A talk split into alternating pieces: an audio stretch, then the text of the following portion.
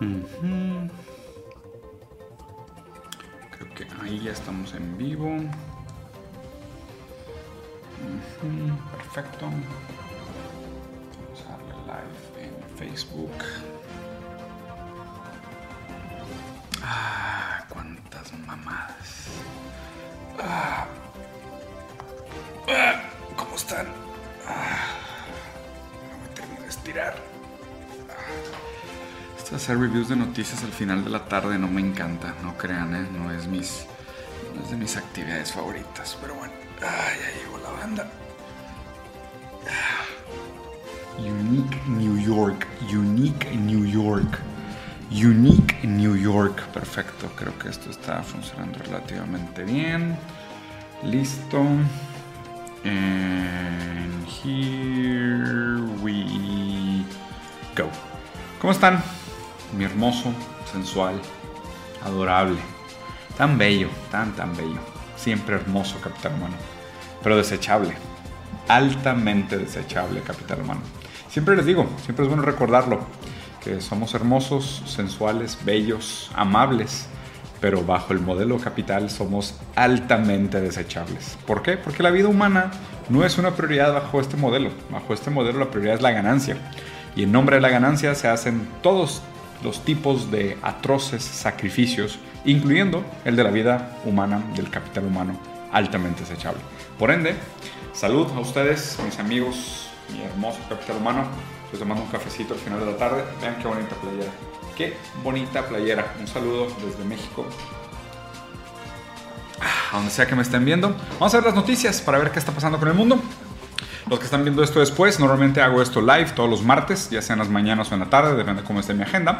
Para la gente que me está viendo en Facebook, normalmente en YouTube es donde hago esto y tengo como las pantallas y veo las noticias, pero de todas formas lo pueden seguir desde aquí porque estoy comentando lo que estoy viendo de todas formas. ¿no? Eh, vamos a ver un poco de diferentes periódicos internacionales. Siempre les digo que la noticia tiene que ser tomada con muchos granos de sal. Siempre hay intereses por detrás de quién publica las noticias y qué es lo que están tratando de comunicar. Lo que tratamos de hacer aquí es poner todas las noticias al mismo tiempo de diferentes países, diferentes medios, de diferentes ideologías políticas, para realmente tratar de ver si entre tanta mentira se asoma un poquito, un poquito la verdad. Para la gente que está eh, haciendo donaciones o poniendo preguntas, primero que nada, muchísimas gracias y voy, las voy a revisar al final, ¿vale? Entonces ahorita Gain, que hizo un comentario, primera vez que te cacho en vivo, toma, toma dinero. Gracias, güey. Gran manera de, de apoyar el, el, canal. Lo digo sinceramente, te mando, te mando un abrazo, muchas gracias. A fin de cuentas, así es como se mantiene vivo este proyecto, es con la monetización de su tiempo, así directamente, monetizando, monetizando su atención, es como se mantiene vivo este proyecto, así que muchísimas gracias. Empezando por el New York Times, oh, oh, esta línea azul en caída libre, para la gente que no lo está viendo, el S&P 500, el índice del S&P 500 tuvo una caída medio grave el día 13 de septiembre. Eh, casi como un desplome de una torre o dos torres. No quiero hacer ningún tipo de chiste malintencionado, pero, pero se ve mal el tema de la inflación. Pero fíjense que hay una noticia que me encantó aquí que llama mucho la atención. ¿Cómo hacer dinero en el mercado de valores en este momento? No hagas nada, dice el columnista. ¿Cómo ganar dinero en el mercado eh, de las acciones, la bolsa de valores en este momento? No hagas nada. Gran consejo, ¿eh? gran consejo, porque como lo explica muy bien Thomas Piketty en su libro eh, Capital en el siglo XXI, si no me equivoco, R es mayor a T. Entonces, el retorno de inversión del capital parado es mayor que el capital activo, que el capital productivo, que el capital de trabajo. Entonces, si tienes dinero, pues no hagas nada. Nada más espérate a que el otro lado esté lo suficientemente desesperado para que te pague más de lo que mereces por las cosas que estás vendiendo o reteniendo en esta economía profundamente rentista. Y me encantó porque literal aquí dice, to make money in the stock market, do nothing gran consejo, ¿eh? que a fin de cuentas siento que arrastramos este legado desde Adam Smith, que definió que la riqueza de las, naciones se mide en sus reservas de oro y, y tenemos aún estos rezagos ideológicos de, del, mercantilismo y medir realmente el, el, progreso de las naciones en sus reservas de oro, ¿no? Como si el dinero parado sirviera para algo más que crear estas hiperinflaciones y eh, ciclos de boom y bust y este colapso de la demanda agregada, el cual les hablo constantemente, que es mucho más importante y mucho más preocupante de lo que la gente entiende. Eh, vamos a New York Times, aquí de nuevo, uh, muchas preocupaciones con este sub y baja que parece casi aleatorio del mercado de, mercado de valores, lo cual, pues nada aleatorio, de hecho hay muchos economistas que dicen que estos ciclos son predecibles, constantemente predecibles, que se repiten a cada ciertos tipos de años, mientras más tiempo pasa entre un ciclo y otro, más brutal es el golpe de la recesión económica que nos espera. Pero bueno, es el, modelo, es el mejor modelo que tenemos en este momento hasta que seamos capaces de superarlos. Pero lo que sí me importa de, específicamente de, esta, de este periódico de Wall Street Journal, que normalmente no es muy preocupado por el americano promedio. Wall Street Journal tiene como target eh, pues los inversionistas, los empresarios, esa clase media, media alta para arriba, ¿no? Para decirlo así, pues la clase económicamente activa de Estados Unidos. O sea, les digo que, aunque suene terrible, y no lo digo tanto por un tema racial, sino por un tema de clase, muy pocos latinos, afroamericanos y mujeres ven este periódico. Este periódico está hecho para hombres como yo, hombres blancos, privilegiados, cisgénero. Eh, en fin, ¿no? Para nosotros que gozamos del privilegio, para nosotros es el, el, Wall Street Journal. Pero inevitable mencionar que tienen aquí abajo estas tres notitas que se me hacen muy buenas comentarlas. Primero, eh, los precios de consumo siguen elevados. De hecho, los precios de consumo subieron 8.3% desde el año anterior. Los precios de la gasolina siguen subiendo desde hace 12 meses seguidos, con lo más alto en los últimos 41 años en Estados Unidos. Y el costo de la comida, los vuelos y las, las cuentas de supermercado siguen, siguen muy altas. ¿no? De hecho, me encantó la manera como lo ponen. Uh, couples trying to put a lid on grocery bills point figures over unauthorized purchases Coca-Cola chocolate bars, jalapeno pot potato chips, you still have to live. Como diciendo, se vuelve un problema ahora para las parejas americanas cuando hacen compras prohibidas, como una Coca-Cola cero, una barra de chocolate, unas papas fritas de jalapeño, pero dicen, tenemos que vivir, ¿no? porque vivir es meterte eh, productos carbonatados con glutamato monosódico y altos niveles de caloría y azúcar, porque esa es la vida bajo el capitalismo, consumir productos que te maten lentamente, esa es la vida, ¿no? Y aún así ya ni eso les alcanza. Entonces, haciendo una lectura muy mundo feliz de Aldous Huxley, eh, esta sociedad que está profundamente drogada, me incluyo, por cierto, ah, delicioso café que me hace soportar la, no levedad del ser en contra de lo que dice Víctor Frank. Eh, esta sociedad que está profundamente drogada y estas drogas, tanto las, directamente consumidas como los opioides y la gran pandemia de opioides que tiene Estados Unidos, que vayan a ver las hay videos Ahorita les voy a poner eh, para que vean la, crisis profunda de drogas que, se vive en Estados Unidos y en general en todo el mundo. Pero además estamos profundamente drogados por los consumos normales de productos procesados con alto contenido de azúcar, con alto contenido de glutamato monosódico, en fin, otras sustancias que sabemos a ciencia cierta que son profundamente nocivas para nosotros. Pero como el mercado se autorregula, pues qué importa, ¿no? O sea, mientras siguen generando ganancias, siguen siendo un buen negocio, a nadie le interesa. Eh, pero a fin de cuentas, cuando sube la inflación y estas pequeñas drogas se van entre nuestros dedos y ya no podemos consumirlas tan fácilmente, pues el problema es de que el drogadicto abre los ojos y dice, güey, qué porquería de mundo. ¿Qué pasó, güey? ¿Qué chingados pasó? En el momento que dejas de usar drogas y eres obligado a toparte con la cruda realidad, te das cuenta que deberías hacer algo al respecto. Entonces es, preocupante el hecho de que exista tanta inflación y que ya ni siquiera el americano pueda comprar sus drogas tradicionales para mantenerse apendejado y completamente eh, inconsciente de aquello que le sucede realmente a su alrededor. Otra droga bastante común es esto que estamos haciendo en este momento. De hecho, el consumo de este video, el consumo de este tipo de información tipo placebo, te hace sentir que estás siendo partícipe de algún tipo de cambio subversivo revolucionario. Pues no, amigo. Informarte es, parte del proceso, pero no, amiga, deberías de empezar un sindicato, leer teoría, informar a otros, radicalizar a otros, organizar movimientos proletarios, despertar conciencia de clase. Si te quedas solo en la droga, placebo, de escucharme a mí, como si esto fuera suficiente, pues no solo yo he fracasado en mi intento, sino que tú también has fracasado en tu intento. Entonces, cuidado, dejen las drogas, no son buenas, mejor vamos a hacer algo sobre el mundo, hay que arreglarlo para no necesitar drogas en un primer lugar, lo cual sería bastante mejor. Yendo ahora a China, eh, a People's Daily, que es un periódico que, ahora recientemente empecé a organizar y empecé a revisar. Digo, para empezar, me encanta el layout de este, de este periódico, o sea, como que para empezar ya de entrada te da esta idea como que, güey, nosotros sí leemos, nosotros no le tenemos miedo a los textos largos. Eh, hay varias cosas interesantes, dos que me gustaría revisar y esta me voy a meter ahorita, el de cómo los expertos en China y Chile están trabajando en una estrategia para enfrentar la crisis alimentaria y la crisis climática, lo cual ambos son problemas eh, eh, de tipo existencial global, o sea, existencial en el sentido de que ponen en riesgo la existencia de la humanidad como tal, pero me encantó que tiraron tantillo shade. Bueno, otra cosa interesante es que están hablando de la implementación de los eh, trolebús elevados en la Ciudad de, México, que, son, que vienen de China y que traen paneles solares, entonces está interesante ver cómo sería la implementación. Y le tiraron tantillo shade así a Jeff Bezos como diciendo, y este baboso, güey, tronó otro cohete espacial en el despegue, ¿no? Pero pues digo, un fracaso en su lanzamiento, la cantidad de dinero que se desperdicia. Obviamente que, esta, que el desarrollo de tecnologías... Eh, eh, de tipo aeroespacial son importantes porque no, no en el sentido directo de que sea importante ir a Marte, pero en el proceso se pueden desarrollar otras tecnologías.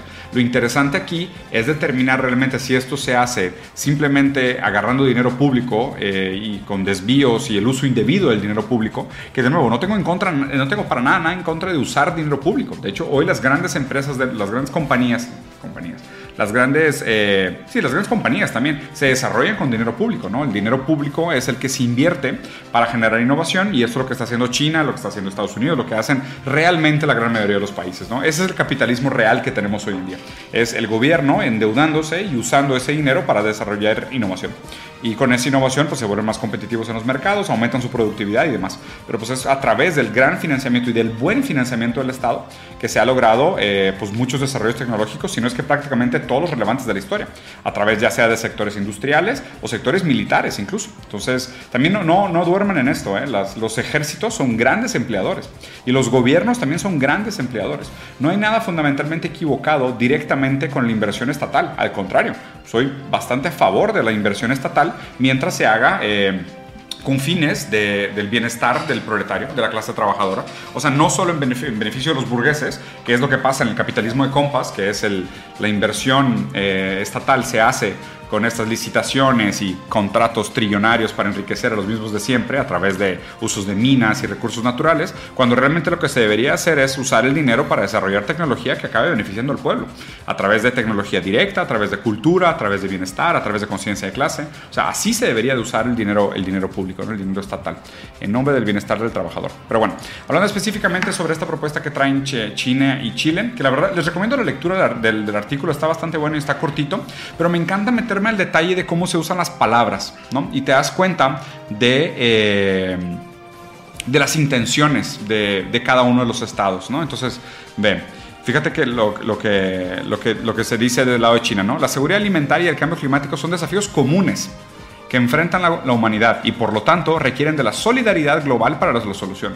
O sea, ya hablar de los comunes es uh, the battle for the commons, ¿no? O sea, la batalla de los comunes en el sentido de aquellos sectores comunes de la propiedad humana, de la comunidad humana, por decirlo así, y requieren solidaridad global, ¿no? Si te fijas, no es el típico discurso que alimenta un tipo de fe, de fe ciega en el mercado, como diciendo, si quitamos las suficientes restricciones, el mercado lo solucionará, lo cual tiende a ser el discurso eh, neoliberal por excelencia. Pero hablar de este tipo de son problemas y desafíos comunes de la humanidad, requieren solidaridad global, o sea, es, es hablar desde una postura, si te fijas, filosóficamente, pues marxista y materialista. Em, ¿Dónde más hay otra frase que está interesante? Mm, esto lo dice el chavo de Chile. Bueno, aquí, mira, por ejemplo, sobre la tarificación mínima al carbono donde los países puedan trabajar conjuntamente para poder trabajar la gobernanza global del cambio climático, ambos, ambos países pueden ciertamente beneficiarse de un intercambio tecnológico. ¿no? A fin de cuentas, la idea del, del, desarrollo en contra de la riqueza de las naciones en un sentido puro de acumulación de oro y, y frenar la importación para que tu país no pierda oro, realmente es buscar la noción de eh, toda tecnología que se produzca en una dirección de mejorar las condiciones de vida materiales de la gente, pues deberían de buscar compartirse, o deberían deberíamos de buscar una manera de que fueran eh, avances comunes eh, y procesos comunes de beneficio común, ¿no? Entonces, eh, me gusta que sucedan este tipo de cosas, ojalá y veamos más de este tipo de, de, anuncios, y mi recomendación para ustedes es cuando lean este tipo de, de noticias, o este tipo de foros, porque hay muchos, ¿no? Eventos de colaboración para energía, para tecnología, para bienestar, lo que tú quieras, entre diferentes países. Métanse y, busquen el lenguaje con el cual se hacen las declaraciones, sobre todo las declaraciones diplomáticas, o sea, los que son funcionarios del Estado y funcionarios del gobierno, para ver desde dónde parte su postura, o sea, dónde ellos delegan ellos la fe, de dónde potencialmente vendrá la solución de los problemas. Entonces, bueno, aquí algo chirillo para tenerlo en mente. Eh, desde RT, la verdad es que bastante cool. Esta noticia fue la que me gustó, que la que quiero revisar, que es Rusia y China se ponen de acuerdo sobre una nueva realidad, ¿ok? Ah, ok, ya. Entonces, ya, tipo, Rusia y China se encontraron y dijeron de que, oye, ¿qué opinas si lanzamos Realidad 2 Tokyo Drift? Y prácticamente Li Shiping le dice, dude, eres el mero pedo, güey, tú sabes qué onda. Putin le dice que, uh, ya sabes, lo he estado trabajando muchísimo. Y luego la chocan así doble. ya se lanza New Reality, Realidad 2. Realidad 2, es, es como la realidad, pero es más chida. ¿Por qué? Porque lo que dicen es que esta realidad 2 es que nosotros creemos en unísono con nuestros camaradas chinos que la existencia de un mundo unipolar es imposible. Qué interesante, ¿no? La existencia de un mundo unipolar se ha vuelto imposible. ¿no? El hecho de, eh, aquí lo ponen otra vez, estos Golden Billion, que es la manera como le llaman a la, a la elite americana, eh, se, se autoproclama en el derecho de gobernar la economía en la política con el derecho de impulsar y modificar el deseo de los otros países. Cuando lo que están diciendo es, oye, pues es que quítate con tus 608, no, 700 bases militares alrededor del mundo, Estados Unidos obviamente, y deja que cada país ejerza de manera soberana lo que ellos determinan que es lo mejor para su pueblo, ya sea a través de procesos democráticos, a través de procesos autoritarios, a través de procesos representativos directos, a través de otros modelos ideológicos, económicos, políticos, financieros, lo que teológicos, lo que tú quieras, ¿no? Pero es quítate. O sea, tú supuestamente tu visión unipolar del mundo, donde Estados Unidos era la policía del mundo y dictaba cómo debería de ser la realidad de los otros, ha terminado. Bueno, esta es la realidad que dice China y Rusia que ha terminado. Ahora, determinar realmente si esta realidad nueva existe o ya nació, que aquí es una frase, si no me equivoco, de Walter Benjamin, que los momentos de dolor del mundo es cuando el pasado no ha acabado de morir y el futuro no ha acabado de nacer. Y parece que estamos constantemente en este proceso, ¿no? Donde el futuro nunca termina realmente de nacer por completo y el pasado no acaba de morir por completo. Y ahorita estamos pasando justo por este momento, donde parece que viene una caída del poder unipolar americano, o sea, Estados Unidos pierde su hegemonía sobre el mundo, eh, habiéndolo ejercido prácticamente desde los años 70 de manera determinante, imponiendo una cantidad absurda de propaganda, dejando gente zombificada y dañada mentalmente de por vida con la cantidad de películas como Top Gun que vieron pensando que eran documentales de la vida real. Eh, y ahora nos topamos con este hecho de que la, la, realidad material está sufriendo cambios, o está pasando por cambios, como esta división de poder, esta, el, nuevo mundo multipolar, la, capacidad de estos países de tener autonomía y poder bélico suficientes para resistirse al, al, imperialismo americano. Y esto pues implica una serie de personas pues, completamente desubicadas, perdidas, viviendo en una fantasía que acaban siendo unos, literal, unos payasos, o sea, unos payasos desconectados con la realidad. A eso se refiere el comentario de la nueva realidad que se propone desde el acuerdo entre, entre Rusia y China. Eh, Zelensky, digo, la, guerra de Ucrania se está pasando por un momento raro. Eh, dentro del territorio que había ganado Rusia, ahora está perdiendo algo de territorio. Eh, no sé exactamente en qué quedó hoy en la mañana, cuánto el territorio ganado ya se había perdido nuevamente. Obviamente Estados Unidos, después de, después de que les comenté, ¿no? O sea, inflación, crisis, va cayendo el, el, SP 500, eh, aumento en los bienes de consumo, aumentos en las cosas básicas del supermercado, 41 años de alta de, la gasolina, pero ahí están metiéndole una cantidad absurda de dinero a Ucrania, ¿no? En lugar de perdonar la deuda de los estudiantes o ayudar a la gente que está como zombies en la calle, que por cierto se los voy a enseñar, de Philadelphia Street. Philadelphia. Streets homeless. Si no han visto este video, este video es descorazonante, güey. Pero bueno, es un video que dura como un buen ratito. O sea, este video debe durar como media hora, si no me equivoco, pero hay videos más largos de este de media hora. Por morbo he visto varios. Se los voy a poner acá como en cámara velocidad 2. Se los voy a poner en velocidad 2, okay, más para que se den una idea de eh, un poquito cómo funcionan las calles de Filadelfia y cómo están las calles de Filadelfia.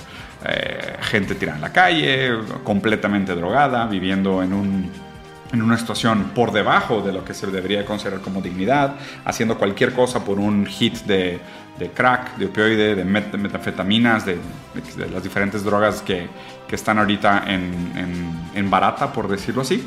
Pero al mismo tiempo que existe esta realidad en las calles de Estados Unidos, y este es el ejemplo de una de las calles de Filadelfia, ¿eh? como este video, hay miles. O sea, vayan a buscar, están, está llenísimo internet ahorita de este tipo de videos mostrando la realidad objetiva en la que viven los, los americanos. Pero mientras sucede todo esto, le hacen pensar al público que el verdadero conflicto es el verdadero país que hay que ayudar es a Ucrania, porque los ucranianos son güeros, guapos, bellos y hermosos, entonces hay que ayudarlos a ellos. En lugar de esta gente que claramente está al borde de la psicosis, e inducido por, el consumo ilegal, completamente desregulado de las sustancias químicas, mientras las farmacéuticas se vuelven trillonarias y te convencen de que lo que realmente hay que hacer es mandarle dinero para armar Ucrania en contra de Rusia porque Rusia es malo, ¿no? Siendo que todo esto de nuevo paso empieza porque pues amenazan con poner bases de la OTAN a nivel de distancia con ataque de, misiles eh, a Moscú lo cual pues obviamente despertaría la, preocupación de cualquiera. O sea, te lo aseguro que si China mañana viene y pone bases aquí en Monterrey, en Nuevo León, en la frontera con Estados Unidos, pues obviamente Estados Unidos diría, no hombre, güey, ahí te voy, déjame invadir todo y hacer lo que sea para que no pongas bases militares a esa distancia que, cuyos misiles podrían llegar a, Washington antes de que Washington tuviera la capacidad de un tiempo de respuesta. ¿no? Entonces, la realidad con la que nos topamos es que por un lado existe esta pobreza objetiva, este homelessness... Eh, deprimente de la realidad americana y al mismo tiempo que ellos crean que su verdadera prioridad es armar Ucrania.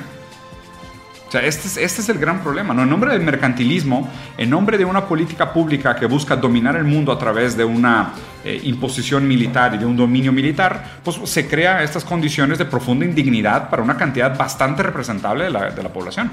Esto es lo que deberíamos de considerar. Dejando de lado el tema de, de Zelensky, que por cierto es un gran payaso, eh, muere el director eh, Jean-Luc Godard, francés, gran director de cine, eh, hizo una serie de películas muy interesantes.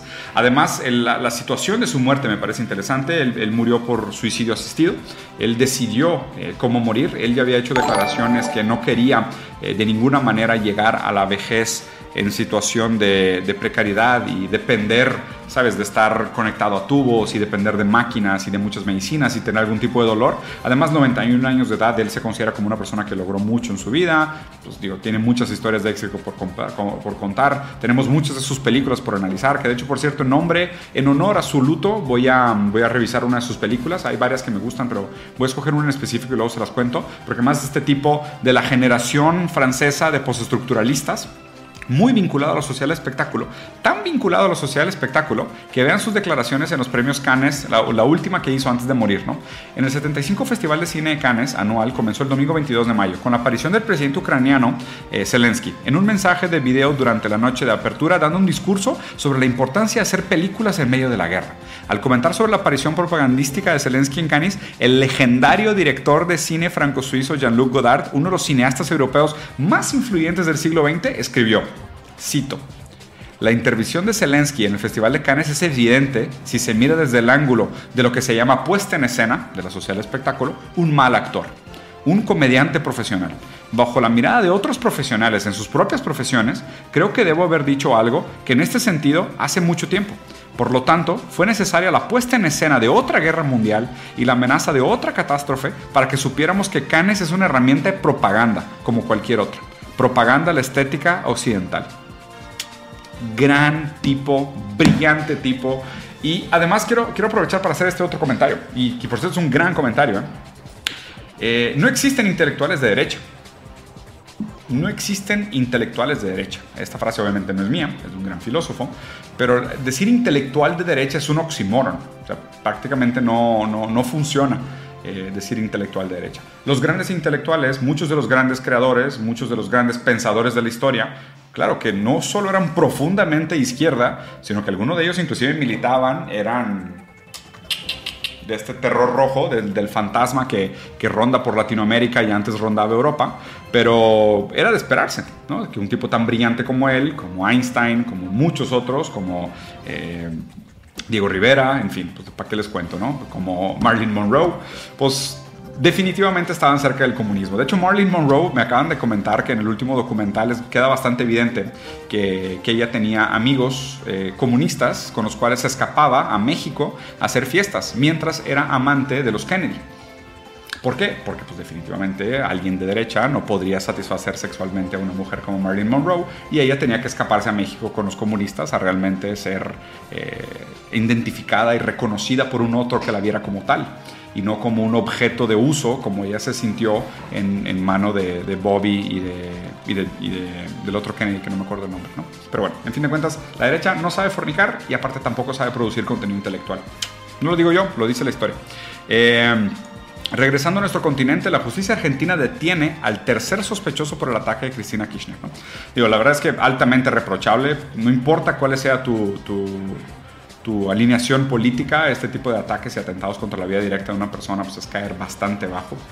Eh, al punto aparte el cobarde, ¿no? De llegar por atrás y estos como atentados, así como el de, como el del, ¿cómo se llama? El primer ministro de Shinzo Abe, el de Japón, que también son estas cosas como que completamente no sé, cobardes, ¿no? De llegar por atrás y demás. Y aparte ya este año ya tuvimos varias pérdidas de grandes figuras políticas de la historia y pues este estuvo, estuvo cerca también. Y, no sé por qué le sorprende a la gente. Por supuesto que los, los, discursos protofascistas que están tan hirvientes en América Latina van a detonar este tipo de posturas radicales políticas. Aparte el tipo, el, tipo que, intentó hacer el ataque era un brasileño, que Brasil, Brasil ahorita está tomado por esta enfermedad política del, del protofascismo, por estos discursos de odio, por esta gente profundamente ignorante que le tiene pánico a los libros y le tiene pánico a la historia, le tiene pánico a la realidad, que vive en un mundo de fantasía y creen que esto justifica sus actos. O sea, creen que tienen ellos una recomendación y una eh, demanda, oferta y misión mesiánica de asesinar a sus contrincantes políticos. Y obviamente lo acaban llevando al acto, actuando sus fantasías en el mundo real de una manera pues, profundamente perversa y dolosa para todos los demás. Entonces, pues, qué bueno que, sigan arrestando a esta gente y sigan prohibiendo todas estas posturas protofascistas. Eh, voy a cerrar un poquito hablando de Brasil a fin de cuentas es mi país y, como que no había hablado del tema. Aquí me pareció un poco falso por parte del país decir en Rock en Río se esquiva la campaña electoral y se confirma su vocación de espacio para elevación, lo cual fue mentira. Hay miles de videos flotando en internet de cómo la gente le gritaba a Bolsonaro que se fuera a tomar por culo, o sea, así literal, eh, Bolsonaro, vai tomar no cu. Es que por eso es un gran, gran ritmito, queda perfecto y, y en Brasil como ese es, funciona muy chido, casi es grito de estadio y tenías así miles y miles y miles y miles de personas mandando a Bolsonaro a tomar por culo, lo cual me parece bastante prudente, por lo menos, por, por decirlo menos. Pero hay otra noticia que quiero revisar y este es el tipo de cosas que me parte el alma. Niña brasileña de 11 años afronta un segundo embarazo tras ser violada de nuevo. Este caso es una niña que había sido violado por un pariente y no se le permitió abortar se hizo todo un escándalo en contra de su aborto, protegiendo la vida de, ese, ser humano que estaba en su útero, siendo que era una niña de, de 11 años de edad. Pues ahora resulta que no la permitieron abortar, la obligaron a tener ese bebé en contra de su voluntad, superando todo el trauma y además todo el acoso público. ¿Y qué pasa? Es violada de nuevo, ahora por su tío, y está embarazada nuevamente.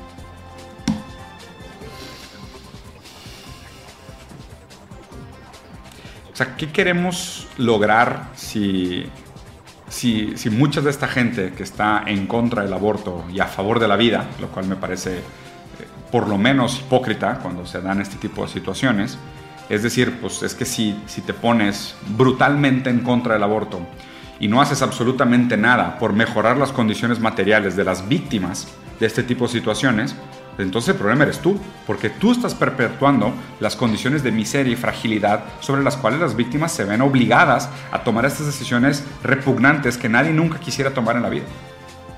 Ese es el problema. El problema son los casos como estos, ¿no? No los casos mediáticos y los casos mainstream o los periféricos de, ah, pues es que alguien aborta por gusto, ¿no? Que, lo cual también me parece bastante absurdo. Los problemas son estos, los casos de la vida real, de una niña de 11 años que por presión mediática y presión conservadora de un país podrido internamente, que se declara pro familia y pro Dios, donde la gente es más hipócrita que nunca, eh, pues dejan que una niña de 11 años violada tenga un primer bebé y no hacen absolutamente nada más que supuestamente proteger la integridad de ese feto que está en su panza y después la dejan a su merced donde de nuevo es violada y nuevamente queda embarazada. Entonces, ¿de qué sirve proteger políticas públicas en contra del aborto si las condiciones materiales, la educación, la seguridad de las mujeres es tan precaria que ni siquiera podemos garantizar que una víctima sea una víctima recurrente? Es monstruoso. Me parece monstruoso, inexplicable que existan este tipo de situaciones. Los voy a dejar por aquí con un nudo en la garganta porque este tipo de cosas me hace sentir vergüenza de ser brasileño. Y, aparte, y vean la siguiente noticia, ¿no? Un bolsonarista mata puñaladas a un seguidor de Lula en Brasil. Es el, es maldito, es el puto colmo.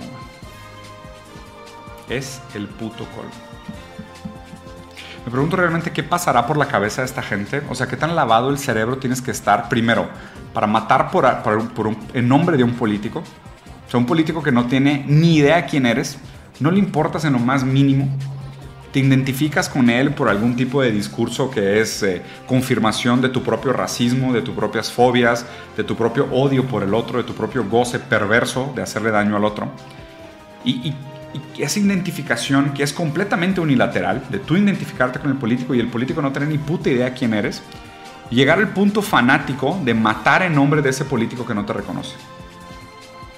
¿Qué, o sea, ¿qué clase de basura de ser humano tienes que ser para eh, matar en nombre de un político y sobre todo un político que dice que defiende a Dios, la familia y la libertad.